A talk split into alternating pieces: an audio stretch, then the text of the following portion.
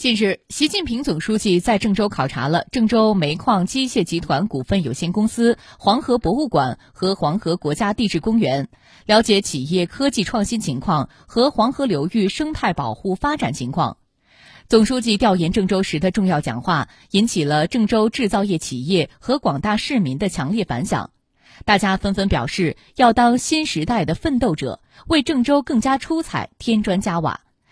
在新开通的郑州地铁十四号线里，郑州中车四方轨道车辆有限公司蒋东明告诉记者，这辆郑州造地铁由他们完成，空间更大，速度更快。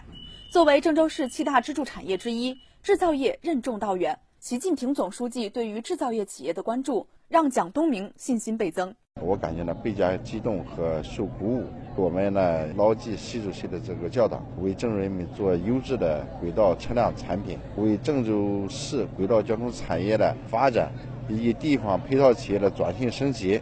做出我们更大的贡献。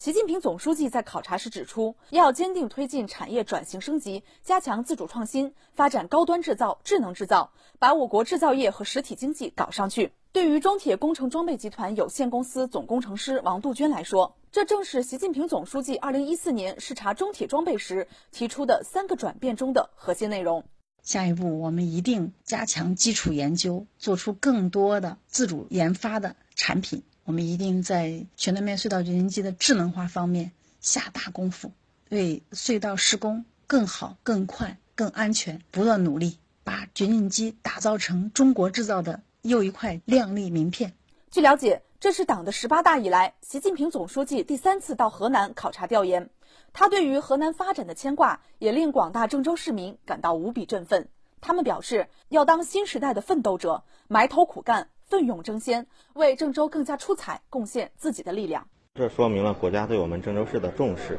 郑州市最近生态环境有了很大的提升，天越来越蓝了。身为一个郑州人，我感到特别的骄傲。